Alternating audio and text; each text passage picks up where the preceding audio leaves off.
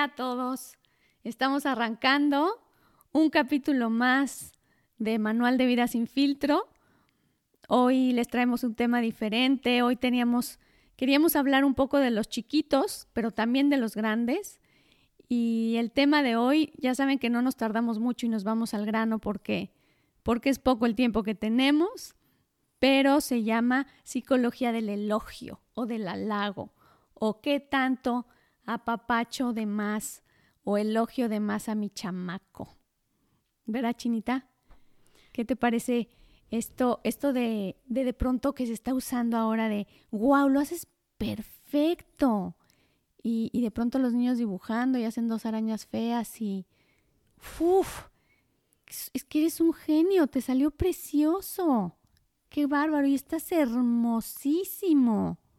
Y esto, estos ísimos y estas expresiones como superlativas de pronto para, como para apapachar, como para, no sé, es, es, incluso está hasta de moda.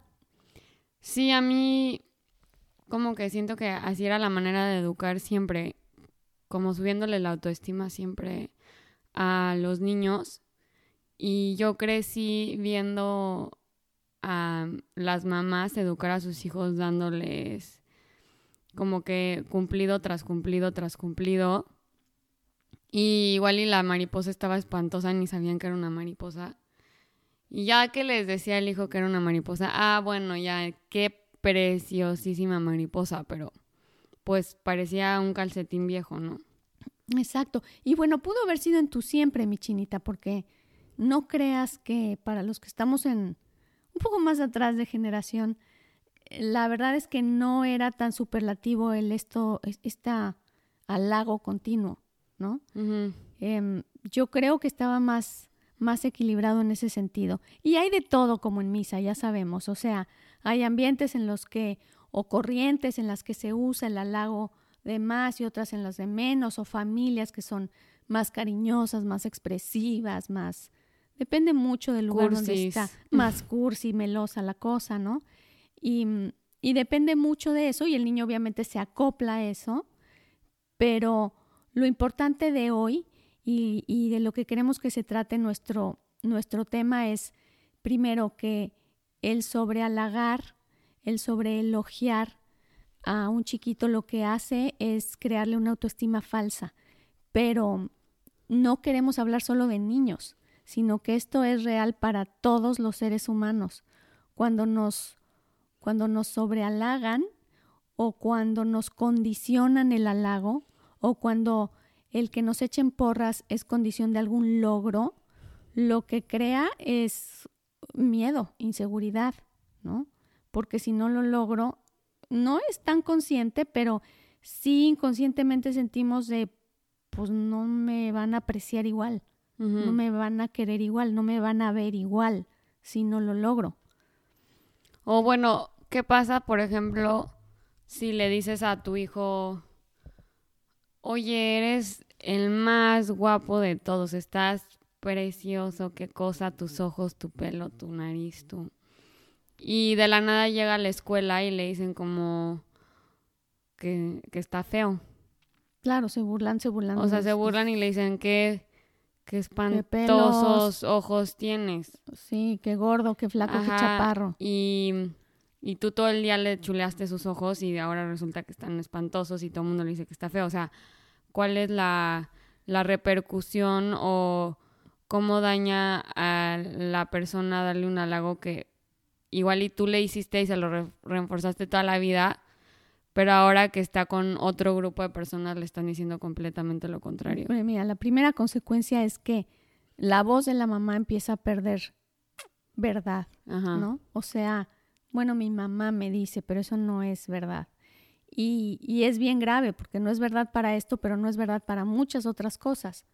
Entonces, el hecho de que se pierda la confianza en tu opinión o el respeto por tu opinión por sobrevaluar algo que y además que no era real, pues es bien grave.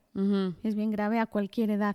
Y ve, yo lo que quería... Pero, y yo creo que sí pasa mucho. Yo creo que a, mi edad muchos es como tiran a su mamá de, de loca o de cursi o de...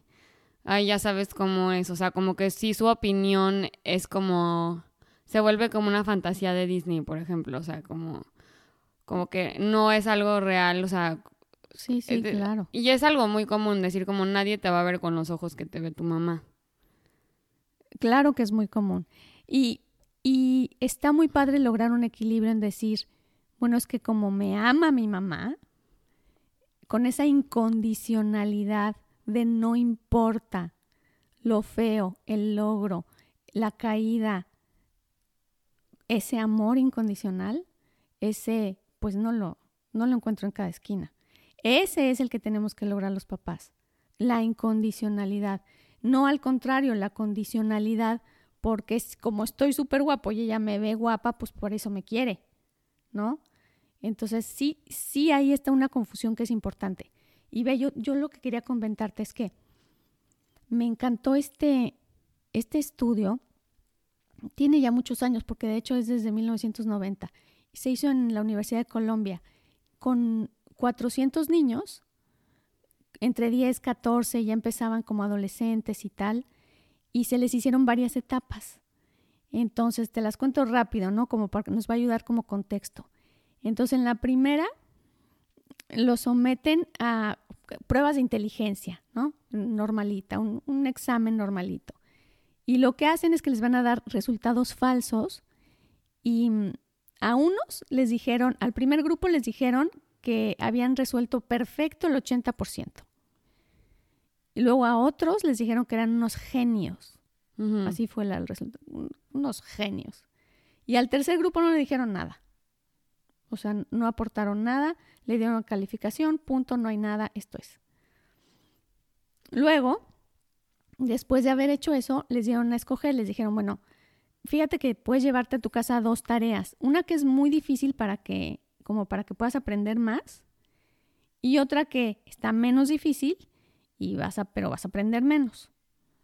Bueno, entonces, todos, no es cierto, casi todos, el 80% de los genios decidieron llevarse la facilita, ¿no? Bueno, pues dame la, la facilita. Y luego en la tercera etapa les, se, se, se, hicieron cuatro etapas. La tercera etapa, les dicen que mm, les dieron problemas más difíciles, les hacen un examen con problemas más difíciles. Y luego les preguntan que si quieren llevarse problemas a su casa como para a los, a los más elogiados y a los genios, les dicen, oye, ¿quieres llevarte problemas a tu casa como para que puedas practicar, ¿no? Que te salgan mejor.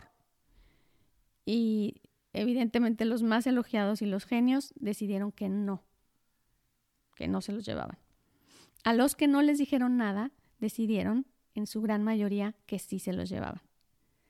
Y luego, en la cuarta etapa, les hicieron pruebas ya del mismo, o sea, de un nivel normal, no más difíciles.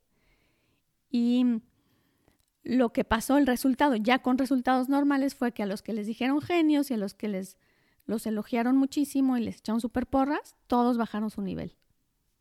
Todos bajaron de nivel. Los que subieron de nivel fue precisamente a los que no les dijeron nada.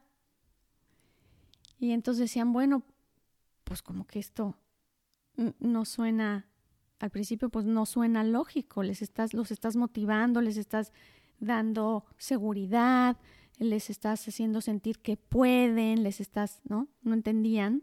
Pues sí, les estás subiendo la autoestima también técnicamente porque les estás diciendo que son unos genios para que se la crean y actúen como. O sea, yo juraría que así funciona la, la psicología, decir, oye, estás súper, súper guapo y decírselos y reforzárselos tanto que ya se la creen.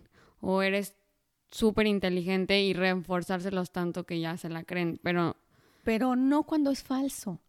Y entonces, esto, esto es precisamente, además, hay una cosa bien importante, que todo este halago que tenga que dividirme de los demás y hacerme diferente de los demás, tarde o temprano va a ser falso.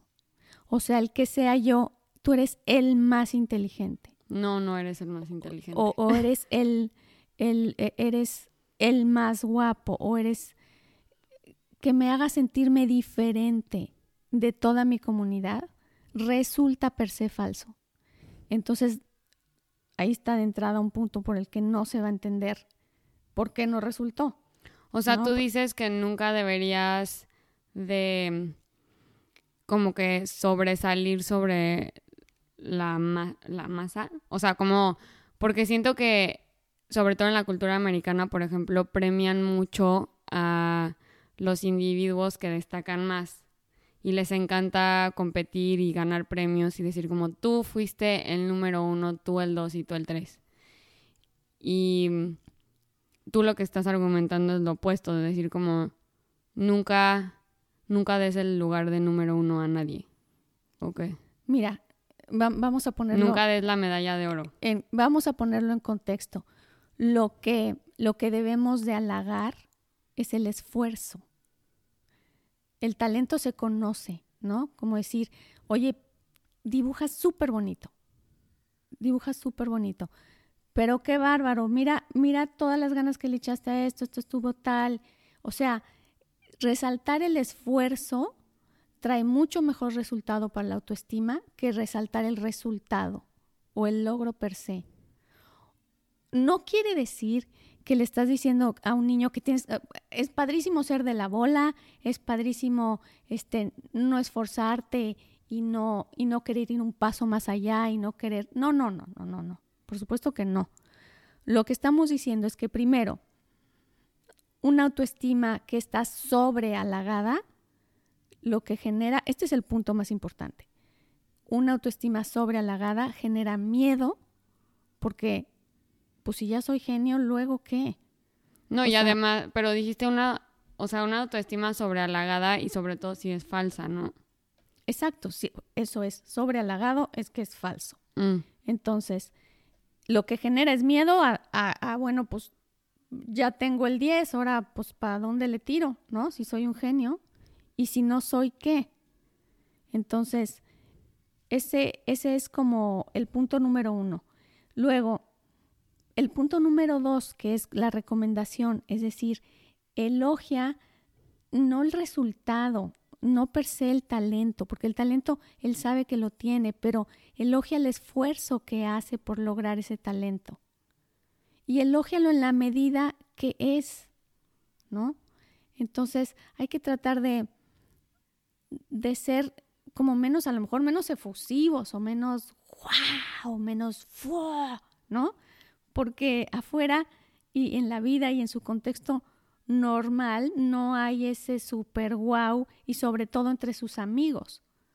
No, O sea, vas a estar junto a tu amigo y no te va a decir, wow, qué bárbaro, te salió. O sea, no va a haber ese sobreestímulo. Y entonces él necesita estar viviendo, él y todos necesitamos estar viviendo en un halago que sea, pues, lógico y congruente en todos lados, ¿no? Y, también siento que esos halagos como mm, pueden existir en el matrimonio con tu pareja o... O sea, no solamente es de, de padres a hijos, sino también como con hermanos. O sea, siempre existen esos falsos eh, halagos. Y... O sea, hay que, hay que estar pendientes porque pues sí, o sea, yo he escuchado siempre como, pues no sé, de, su, de la esposa a su esposo, como, ay, qué increíble proyecto hiciste, wow, no sé qué, pero qué cañón, mi amor, mi vida hermosa.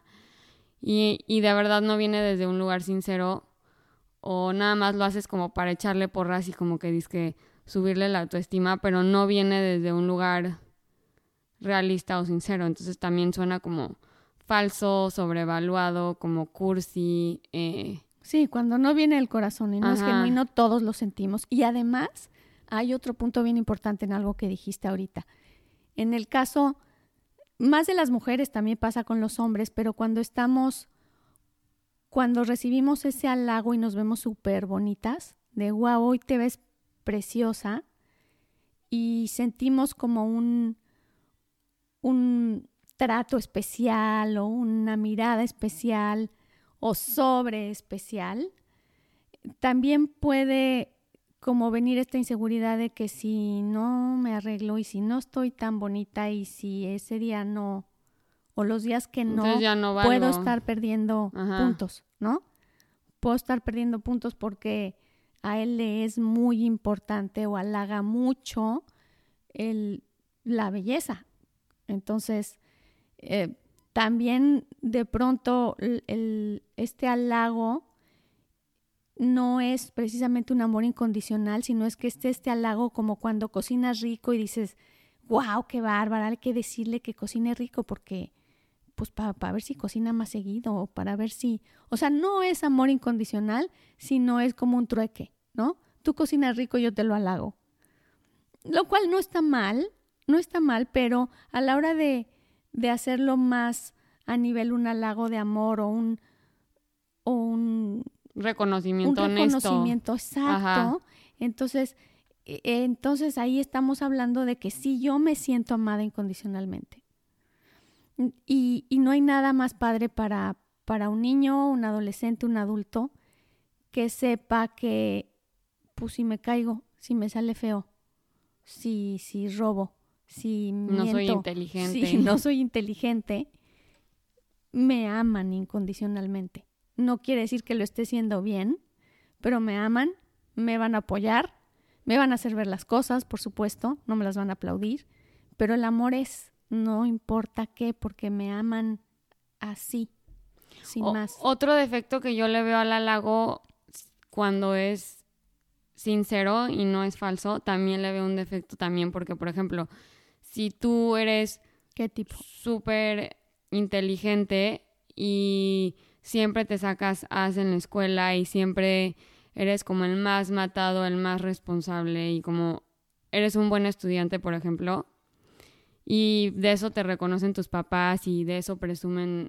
tus papás a tus primos y a tus tíos, como que se vuelve tu... Y sí es cierto, ¿no? Todo es cierto, ese halago que te están provocando es cierto, pero siento que también como que ese halago, entonces ahora te empieza a definir y entonces ya tú eres un buen estudiante y eso es lo que eres. Porque eso es lo que... Autoexigir. Mm, ajá, entonces también como que en una, si algún día llegas a reprobar un examen, como tú te autodefines como un buen estudiante, pierdes un poco la estabilidad y la, la identidad. la identidad de ser. Entonces, o por ejemplo, si eres el guapo, como con el super pegue y tal, y de la nada, no sé, se te cayó el pelo, también empiezas a perder ese, esa identidad y ese, pues, que soy yo ahora, porque antes esto me definía, estos eran mis halagos, esto era lo que yo representaba y era una realidad, y ahorita Y recibí amor a Ajá,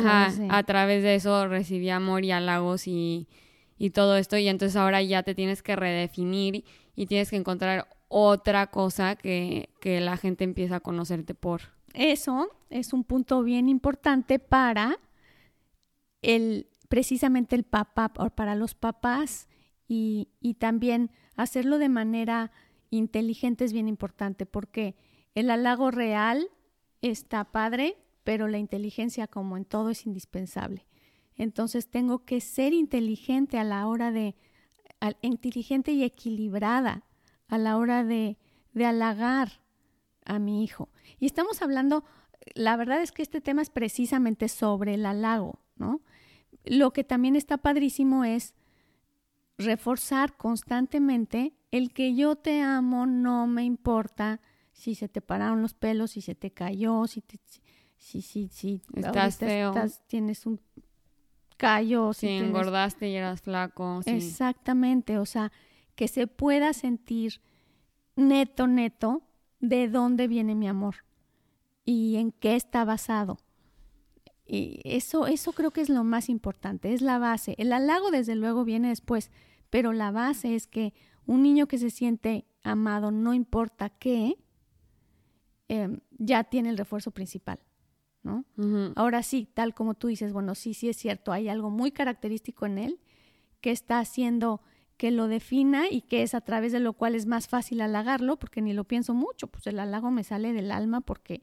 Es lo que siempre ha hecho. Sí, o sea, es un buenazo para el deporte, nadie como él, lo hace perfecto. Entonces, la, la propuesta hoy es acuérdate exactamente de que el halago debe ser inteligente y equilibrado y debe apoyar todas las inteligencias de un ser, todas los aspectos de un ser. O sea, por ejemplo, la habilidad de, de deportes, la habilidad de inteligencia, la, la belleza física, la belleza interior, como que tienes que un poco que, como que dar cumplidos honestos, realistas. Ajá. Y encontrar, porque hay aspectos en los que verdaderamente. No, o sea, a, mí me, a mí me empiezan a halagar y me dicen que soy hábil en los deportes y me río en tu cara y te digo qué hipócrita eres, o sea. Bueno, pero acuérdate que lo que vamos a halagar es el esfuerzo que haces. ah, ajá, exacto. O sea, halagas el esfuerzo. El talento ya es, y el talento dices, wow, wow, ese talento. Lo tienes, ¿no? Pero ese esfuerzo que le dedicas es el que te, te, te genera respeto y admiración por esa persona. Bueno, eh, yo voy a cerrar con, con un ejemplo. ¿Te acuerdas cuando yo para graduarme necesitaba tomar un arte y decidí por qué no? Porque siempre quise aprender a tocar el piano. Ay, Dios. Y me faltaba un crédito para graduarme y ese crédito era mi clase de piano. Y no tiene nada que ver con mi carrera, nada que ver con lo que estudié. Pero a fuerza tenía que tomar el arte y de verdad yo y el piano, o sea, es para... no tú, la familia, el piano, hasta nada, el perro. Nada artístico me salió. Fue terrible, O sea, no sé qué hago peor, canto o toco el piano. Pero de verdad me esforcé un buen porque mi maestra era una muy mala onda. Y, y estuvo a dos de reprobarme porque por más que intentaba y estudiaba y me encerraba horas en el garage porque compré un pianito en el garage y nadie me quería escuchar, obviamente, por eso me mandaron al garage a, a estudiar y tratar de pasar el examen. Pues no, las canciones que tocaba parecían de niño de tres años. No me salían bien. Cierto, cierto, lo juro que sí es cierto. sí, es verdad. Pero al final del día, pues sí, o sea, yo reconozco mucho más el esfuerzo y, y sí me halagaron mis Claro, mis amigos y mis papás por, por el haber estudiado un poco y echarle ganas, pero mi mamá sinceramente me dijo como por favor. Me dijo, me dijo como, o sea, nada me volteó a ver y cuando me escuchó tocar mi melodía de final y que y nada más te quedaste callada, me acuerdo perfecto. No me dijiste nada. No me dijiste nada. Y yo neta de que llevo estudiando seis meses sin parar para esta canción. Y literalmente se quedó callada y no me dijo nada. Sí, sí halagué, sí halagué el esfuerzo, Chinita, ¿cómo no? No, obviamente, el esfuerzo. Me dijiste como, qué, qué bueno que practicaste, vas a ver que sí te van a pasar. Punto. O sea, yo juro que no había nada más que decir. Pero yo sé en mi, yo sabía muy dentro de mí que era muy mala. Pero si mi mamá en ese momento, después de todo el esfuerzo que hice, me hubiera dicho como, ya, siguiente Mozart sigue con el piano, probablemente hubiera sido un sueño frustrado que, pues... Sí, no, no, no, ¿por qué mentir así tan Que iba nada más a lastimar los oídos de las demás personas. Pero sí, la verdad es que ni modo, hay que reconocer, ¿verdad? Cuando un hijo de plano sí, por ahí no es. Pero bueno, cerremos, Chinita, cerremos con estos tres puntos importantes en cuanto a la psicología del halago. Primero, para, para recordarnos es, tratemos de elogiar el esfuerzo y no, y no el logro, como no estar em, nosotros mismos generando, ya tuviste este logro, ahora vamos por lo otro, y verás que sí puedes, y verás que sí que, que va a estar súper, ahora que lo logres vas a... Entonces, cuando centramos todo el esfuerzo y toda la atención en el logro, pasa algo bien importante, que, mm, y, que, y de lo que estamos enfermos en esta sociedad. Alcanzamos el logro y no ni siquiera nos damos tiempo de festejar, celebrar, vivir, em, hacer mío el logro, cuando ya tengo el siguiente enfrente. Entonces, es una carrera de logros en la que ninguna nos deja encontrar el contentamiento, eh, la celebración, y, y, eso, es, eso es bien grave. Entonces, celebrar y elogiar el esfuerzo. En la segunda, entonces, no exagerar, ¿no? No exagerar a la hora de, de hacer el halago, ser ser claro, ¿no? Y realista. sí, ser, ser realista y, y, y ser exactamente parte del contexto normal que va a vivir nuestros hijos. Y el tercero es no añadir presión a esto, no poner condición al logro para que, para que todos podamos sentir, no vamos a hablar solo de niños, pero podamos sentir el amor incondicional, no importa qué, no importa cómo soy, te amo, y esto es aparte del elogio, ¿no? Entonces, ya el elogio es como la segunda parte, pero el amor incondicional debe sentirse sin importar qué, cómo, de dónde soy, si puedo o no puedo. ¿No? Entonces, bueno, pues esos son los tres puntos importantes. Cerramos, este hoy. Tema y nada más quería avisarles igual, chequen nuestro Instagram, Manual de Vida sin filtro. Todos los martes. Y ahí vamos a estar posteando más cositas, nuevo contenido, un poco resúmenes de nuestros episodios y how-tos y todo este tipo de cosas. Y los esperamos el próximo martes. Gracias por acompañarnos. Gracias por la retroalimentación, Chinita. La verdad es que este tema nos lo pidieron y, y con mucho gusto ahí está. Ojalá les guste. Sí, siguen mandándonos retroalimentación, mails, todo. Bye.